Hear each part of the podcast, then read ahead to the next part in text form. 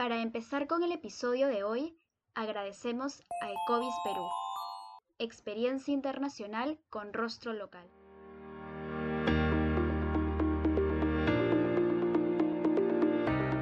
Bienvenidos y bienvenidas a un nuevo episodio de Pausa Legal, el podcast de Yuset Veritas. Mi nombre es Daniel Arcasi y el día de hoy presentamos un nuevo episodio de ¿Por qué especializarme en? Un poco especial, porque hoy hablaremos de la diplomacia, que no es exactamente una rama del derecho. Para ello contaremos con Catherine Benart, consejera en el Servicio Diplomático, subdirectora de Planes y Programas de la Academia Diplomática del Perú, Javier Pérez de Cuellar. Bienvenida, Catherine. Muchas gracias y muchas gracias a la Asociación de Estudiantes de Derecho IUSET Veritas por este espacio. Bueno, Catherine, vamos con la primera pregunta. ¿Cuál es el rol de un diplomático y cómo es el ejercicio de esta labor en nuestro país? Muchas gracias por tu pregunta. Los diplomáticos defendemos y promovemos los intereses del Perú en el exterior.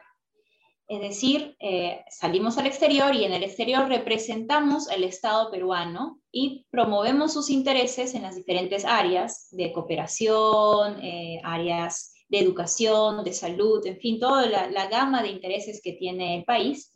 Y también defendemos eh, aquellos intereses que, el Estado representa en las diferentes misiones que tenemos. ¿Cómo se ejerce la diplomacia? Bueno, la diplomacia se ejerce en las diferentes misiones que tenemos, que pueden ser las misiones bilaterales, que son las embajadas, es decir, todas las embajadas representan el lugar donde el Perú eh, tiene relaciones bilaterales con otro país. También eh, ejercemos el ejercicio en las representaciones permanentes, que son aquellas misiones ante organismos internacionales en el exterior, como pueden ser las Naciones Unidas, la OEA, entre otros. Y también eh, estamos presentes en los consulados. Nosotros tenemos una importante labor consular eh, que es aquella de proteger los intereses de los peruanos en el exterior, que es una parte de la diplomacia que a veces no se conoce mucho. Wow, qué interesante. Realmente son bastantes rubros y labores los que tienen un diplomático. Y bueno, Catherine, me parece que hay un pequeño mito acerca de quién puede ser diplomático. Eh, me parece que hay muchas personas que creen que hay que estudiar derecho o ciencia política para ejercer la diplomacia. ¿Es esto cierto? Eh, bueno, no es cierto. Efectivamente, hay más diplomáticos egresados de carreras de letras como el derecho, las ciencias políticas, las relaciones internacionales, que se asemejan mucho, digamos, a, a las áreas que nosotros enseñamos dentro de la Academia Diplomática y que sirven mucho para el ejercicio. Es decir, son carreras afines a la diplomacia, pero no son las únicas, porque nosotros promovemos y protegemos todos los intereses del Estado, que son variopintos. Entonces, eh, nuestros, eh, dentro de los requisitos para presentarse a la academia, hay que ser egresado con un grado mínimo de bachiller en cualquiera de las carreras reconocidas por el sistema universitario peruano. En ese sentido, tenemos muchos economistas, administradores, comunicadores, entre otros, eh, pocos, pero hay algunos que provienen de las carreras de ciencias. Eh, es un poco más complicado por la naturaleza en sí de, las clases y, de la profesión, pero eh, llevan también a cosas muy importantes a la mesa al momento de las negociaciones y los trabajos que tenemos propiamente dentro de la carrera. Ok, ahora sabemos que puede ser de cualquier carrera, pero ¿hay más requisitos para ser diplomático? Sí, eh, bueno, como les comentaba, tienen que tener el nivel mínimo de bachiller en cualquiera de las carreras reconocidas por el sistema universitario peruano. Esto también incluye aquellas carreras que se hacen en el exterior, pero que han sido convalidadas, previamente ante la SUNEDU. También, bueno, es necesario ser peruano, eh, de nacionalidad peruana, lo cual también incluye a los peruanos nacidos en el exterior que han sido debidamente eh, registrados en algún consulado. Decir, si los padres eh, son peruanos, ellos tienen el derecho de serlo y pueden presentarse también a la carrera. También es necesario eh, no tener más de 30 años al 31 de marzo del año en postulación.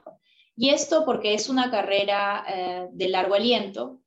y para que todas las personas que postulan e ingresan a la carrera tengan la posibilidad de aspirar al máximo escalafón, eh, al máximo cargo dentro del escalafón, perdón, que es aquel de embajador, es necesario entrar a esa edad para poder contar con una carrera de 30, 40 años que le permita llegar, digamos, a ese y ejercer en ese grado, ¿no? Eh, también es, es, necesario no contar con antecedentes penales, policiales ni judiciales bueno, dominar el, español, entre otros.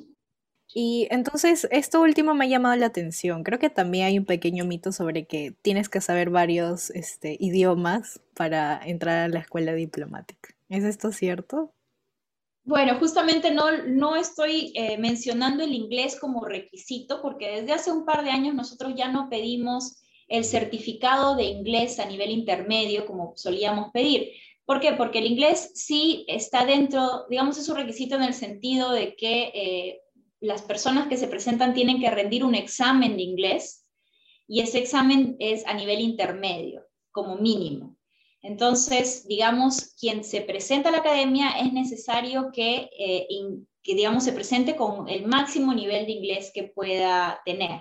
Así como pedimos economía, historia, derecho internacional, etcétera, entre otros cursos, ya no lo estamos pidiendo como un, digamos, un requisito que hay que presentar un papel, sino que tienen que rendir el examen. Entonces, sí, la carrera necesita de idiomas, pero nosotros partimos solamente con este idioma internacional, que es el más utilizado y el que nos permite movernos más en el mundo. Es por eso que pedimos inglés. Una vez dentro de la academia, aquellas personas que ya tienen un nivel avanzado de este idioma, pueden tener clases de otro idioma como es el francés. Y dentro de la carrera, eh, la Oficina de Recursos Humanos, tenemos una sección de capacitación, nos da clases en otros idiomas. Entonces, digamos, los idiomas no, digamos, no es que sean un requisito indispensable para al momento de ingresar a la carrera, pero sí son necesarios como herramientas y se van adquiriendo a lo largo de la misma, ¿no? Porque propiamente servimos en, en otros países y, y bueno, necesitamos comunicarnos y además es, es muy grato para, digamos, las personas al otro lado cuando uno está sirviendo en el exterior, em, escuchar a un diplomático hacer, digamos, eh, todas las normas de cortesía, acercarse a ellos en ese idioma. Qué mejor manera de comprenderse con la cultura que a través de los idiomas. Perfecto. Y bueno, ahora que ya pasamos por estas preguntas un poco más de requisitos, de formalidades, vamos a una pregunta un poco más reflexiva. ¿Cuál es la importancia del ejercicio de la diplomacia en este contexto de pandemia? Bueno, esa es una pregunta sumamente interesante.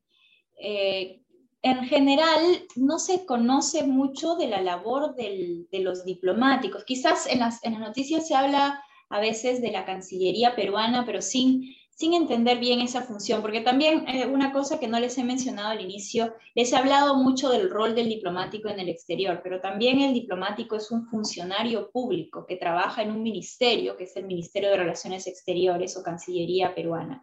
Desde el ministerio se hacen cosas muy importantes como actualmente eh, son los, todas las negociaciones para poder conseguir vacunas, por ejemplo. Esas son generalmente lideradas por la Cancillería peruana.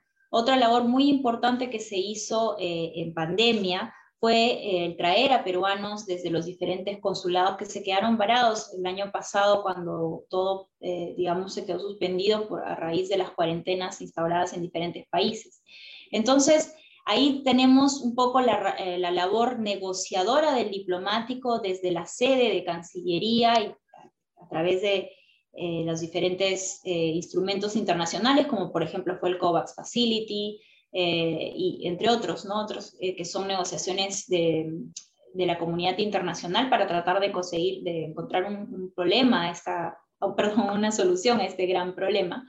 Y también tenemos la labor consular propiamente, que ha sido el tratar de repatriar a estas, a estas personas, ¿no? Y bueno, por el lado educacional, que es lo que a mí me compete porque estoy actualmente en la Academia Diplomática, nuestra labor durante la pandemia también fue eh, aquella de adaptar rápidamente a la academia a los métodos digitales para poder continuar y seguir adelante con el proceso de admisión, con las clases y todo lo que nos compete, eh, y no dejar que, esta situación de pandemia nos, no, no, nos permita avanzar, ¿no? Me parece súper interesante porque son acciones que las personas saben que las ha tomado el gobierno, pero creo que no todos lo relacionan al ejercicio de la diplomacia. Así que gracias por contarnos estas actividades tan coyunturales que son importantes y que probablemente le interesan a muchos estudiantes. Y Katherine, antes de comenzar con esta grabación, nos habías comentado que querían hacer un pequeño énfasis en en el hecho de que no había muchas mujeres en la diplomacia, ¿verdad? Em, ¿A qué se debe esto y por qué también es importante que más mujeres postulen a la escuela diplomática? Gracias. Bueno, efectivamente, em, si bien el número de mujeres ha ido creciendo, seguimos siendo un 25%, si no, si no me equivoco, digamos, del universo actual de las de los funcionarios en, actividad. En la Academia Diplomática nos gustaría hacer un llamado a las mujeres, a todas las alumnas de las diferentes facultades que escuchen este podcast, eh, para comentarles que esta carrera es una carrera maravillosa en la cual eh, podemos obviamente desarrollarnos como profesionales.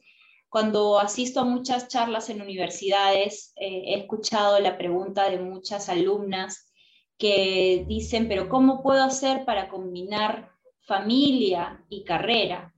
Una pregunta bastante interesante porque solo surge de las mujeres, por lo cual esperemos que con el tiempo vaya cambiando y se vaya equilibrando un poco esta, esta idea de las responsabilidades, ¿no es cierto?, en, la familia, entre, entre, la, entre el hombre y la mujer o las familias eh, que existan, ¿no?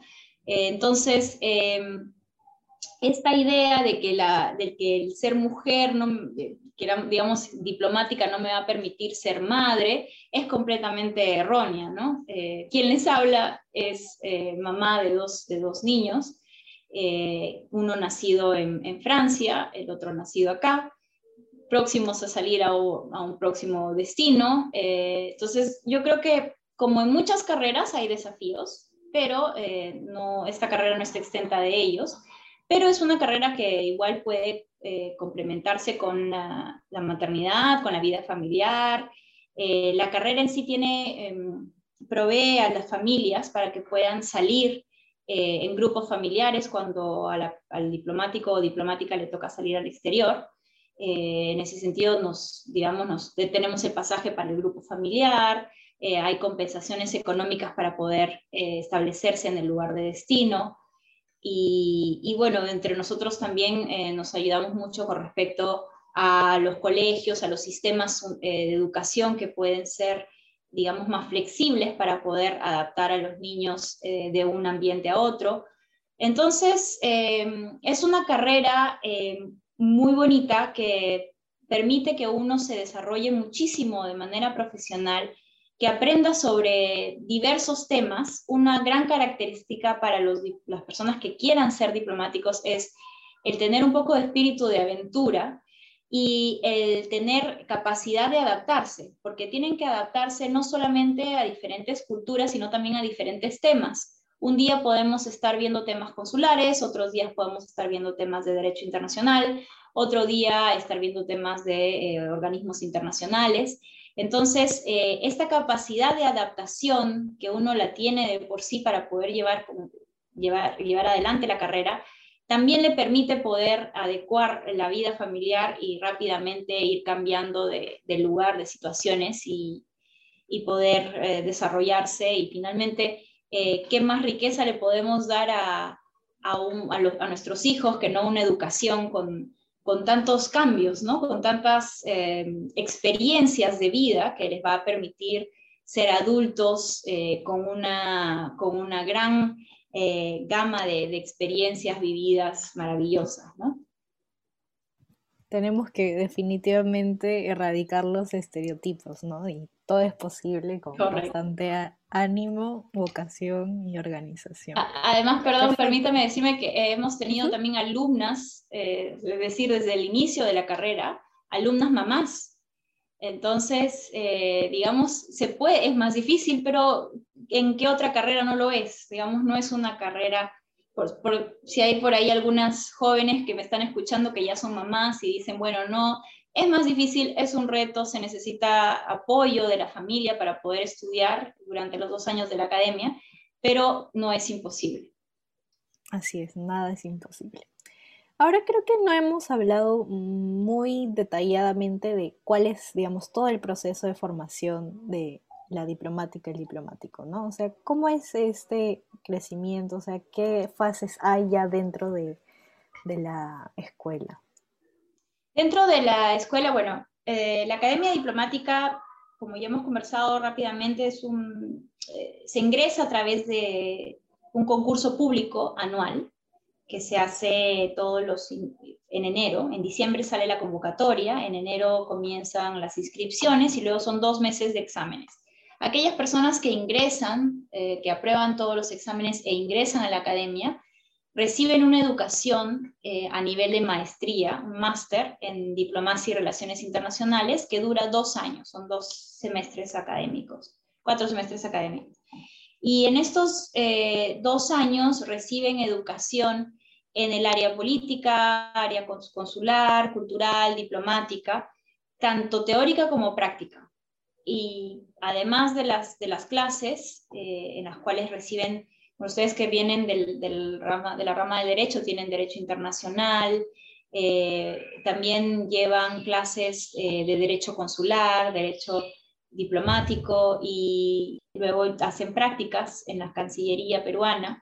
Entonces, digamos, tienen una educación bastante completa que también sirve para que todas las personas que egresan de la academia tengan una misma base, porque como ya hemos dicho que vienen de diferentes carreras, estos dos años les dan todas las herramientas para que puedan egresar de la, de la, de la academia diplomática con esta, con esta maestría, este grado de máster en diplomacia y relaciones internacionales, e ingresan al escalafón del servicio diplomático en la categoría de terceros secretarios.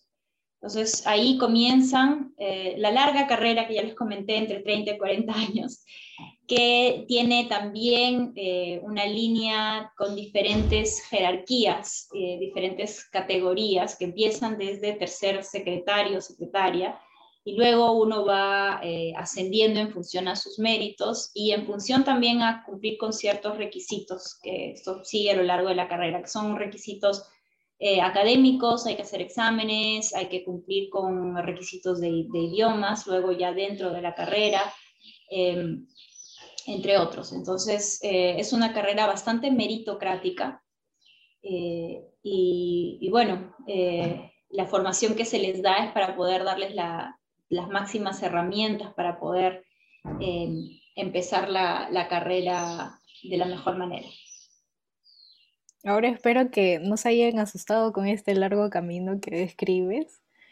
Así que no sé si le quisieras dar algún consejo o recomendación, tipo estudiantes que ya están interesados en el ejercicio de la diplomacia. Gracias. Sí, bueno, hablo de un largo camino en el sentido que es importante que aquellas personas que están considerando esta carrera entiendan que es un modo de vida el que están eligiendo. Es una carrera eh, como digo, es maravillosa porque si uno tiene eh, esas em, constantes ganas de, cambios y de enriquecimiento personal, y si uno tiene sobre todo una gran vocación de servicio, porque finalmente nosotros, como ya lo mencioné, somos servidores públicos, em, y esta carrera te permite combinar ambas cosas, te permite combinar eh, el poder servir a tu país de la mejor manera, dar, cómo a través de negociaciones, por ejemplo, como hemos mencionado este tema de la pandemia, de las personas que están negociando ahorita eh, el tener más, más vacunas más rápido en un momento donde escasean las vacunas, la satisfacción de poder lograr esos contratos eh, es muy grande, ¿no? En otros niveles también se logra, por ejemplo, en el nivel de académico, como estamos en este momento conversando, eh, estos convenios para poder convalidar los títulos entre un país y otro. Este, este es el trabajo de los, de los diplomáticos en, en temas de cooperación, ¿no? En temas consulares, el poder ayudar eh, a alguien. Eh, hay también, por ejemplo, nuestro consulado en Venezuela ha ayudado a muchísimos peruanos a regresar al Perú. Eh, cuando uno está sentado también en una representación permanente ante Naciones Unidas, por ejemplo, el poder lograr que lo que el Perú, el interés del Perú en un tema específico se logre en el acuerdo donde están firmando todas las partes. Este tipo de cosas digamos, generan en uno una gran satisfacción. Entonces, si ustedes, los que están escuchando, sienten esa vocación de servir al país y además quieren servirlo en una carrera que les va a permitir enriquecerse mucho personalmente a través del de el constante eh, cambio, pero para conocer, digamos, otras culturas sin desarraigarse de su propia cultura, porque finalmente uno lleva al Perú donde va. Uno donde va, donde va a servir, abre la puerta y está en el Perú. Entonces uno tiene lo mejor. Es una carrera que combina realmente lo mejor. Combinas eh, el amor a la patria con eh, el conocer nuevas culturas, el viajar, el vivir experiencias eh, maravillosas de la mano, si, es, si es que uno lo desea, de su familia, de sus compañeros, de la persona que decida llevar consigo. Entonces, eh, aquellas personas que lo están considerando, les aconsejaría eh, que nos sigan en redes sociales, que vean nuestra página web, se enteren sobre los requisitos, se preparen porque el examen es bastante exigente, se preparen con tiempo. Si aún tienen dudas sobre si los cursos, las temáticas les van a gustar, busquen algunos cursos en relaciones internacionales para que vean un poco si ese mundo les interesa, sobre todo aquellas personas que vienen de carreras distintas. Eh, ese sería el primer tip, que, indaguen, vean un poco con curiosidad eh, esta carrera eh, y si les gusta, bueno, es una opción de vida a la cual se estarían presentando, esperemos, al próximo concurso 2022. Perfecto. Yo no pude haber hecho una mejor invitación. Gracias, Catherine. Bueno, Catherine, ya estamos finalizando el episodio. ¿De repente querrás decir alguna reflexión final, unas palabras de cierre? Bueno, muchas gracias. Creo que ya las comenté. Eso es lo mismo que les decía, que nos sigan en redes. Eh, tratamos de hacer charlas en diferentes universidades. Todas las charlas que, tenemos las ponemos en nuestra fanpage de Facebook. Estamos en Facebook, Twitter, Instagram, eh, LinkedIn, entonces lo que donde quieran nos pueden, nos pueden buscar eh, y nos pueden también hacer llegar sus preguntas a través del Messenger de Facebook. Y, bueno, esperemos contar con, con más postulantes para el concurso de admisión 2022. Genial, ya saben, busquen Academia Diplomática Pérez de Cuellar. Bueno, Hemos llegado al fin del episodio. Muchas gracias, Catherine, por tu participación. Personalmente creo que este episodio ha sido sumamente inspirador, esclarecedor de mitos y muy interesante. Y espero que haya inspirado efectivamente a muchas personas que ya tienen la vocación de servicio. Muchas gracias y me alegro que haya sido así. Bien, ahora para nuestros oyentes, eh, no se olviden de seguirnos como arroba pausa legal en Instagram, también a Joseph Veritas en Facebook, Twitter, Instagram y LinkedIn. Y así también no se olviden de seguir a nuestro portal jurídico IUS360 y a nuestra plataforma de desarrollo social Siembra. Los y las esperamos en un nuevo episodio. Hasta pronto.